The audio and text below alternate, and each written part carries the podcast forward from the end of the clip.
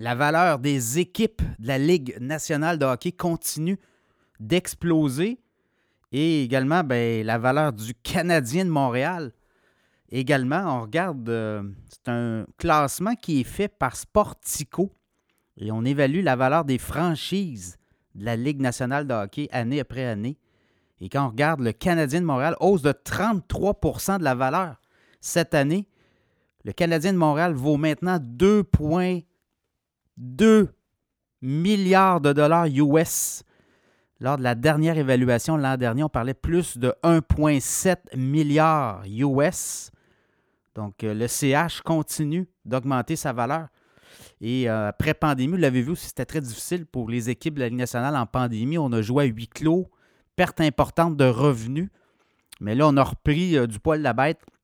Évidemment, les Maple Leafs de Toronto trônent au sommet, valeur en hausse de 25% sur un an, 2 près de 2,7 milliards US. Ensuite, les Rangers de New York, près de 2,5 milliards, 22% de hausse. Le Canadien de Montréal, troisième. Et ensuite, ben, c'est euh, les Blackhawks de Chicago, 1,8 milliards, 28% de hausse. Évidemment, euh, avec euh, Connor Bedard dans l'alignement, au cours des prochaines années, les, prix des billets vont sûrement augmenter aussi. Euh, donc, les Blackhawks pourraient aussi euh, franchir les 2 milliards US valeur. Les Bruins de Boston, par la suite, et après Los Angeles, Philadelphie Flyers, Edmonton Oilers, quand même 1,6 milliards US.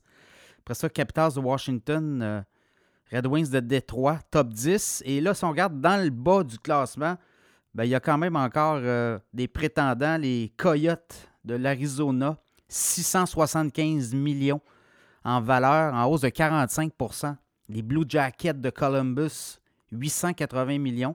On approche tranquillement le milliard de dollars, le prix moyen d'une franchise. Vous voyez, il y a des, des, canards boiteux, les Sabres de Buffalo, 900 millions quand même. Les Panthers de la Floride, 910 millions US, valeur de l'équipe, et euh, c'est hausse de 53 les Panthers se sont rendus loin également en série l'an dernier. Après ça, les Jets de Winnipeg, 925 millions.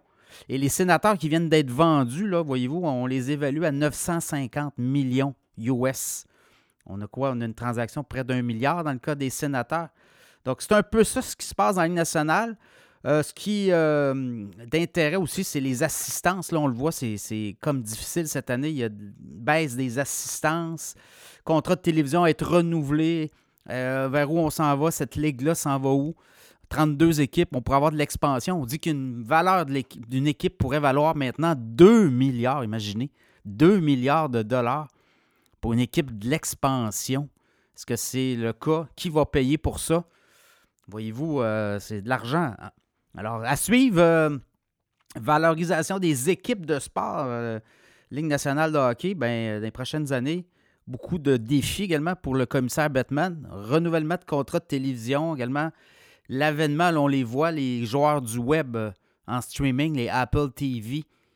évidemment, euh, Yahoo, ben, Yahoo, je regarde Facebook, pourrait s'amener dans la, la, télédiffusion de match. il y a possiblement Netflix. Donc, il y a des joueurs comme ça qui s'amènent tranquillement. Amazon, donc, il pourrait avoir d'autres joueurs. On le voit, c'est très difficile pour les, les distributeurs. Alors, euh, Ligue nationale de hockey, le Canadien de Montréal, la valeur explose. Puis là, on dit 300 millions de revenus, tout près de 300 millions de revenus par année du Canadien de Montréal. C'est une machine à imprimer de l'argent. Alors, euh, Sportico confirme la hausse importante des valeurs des équipes de la Ligue nationale de hockey.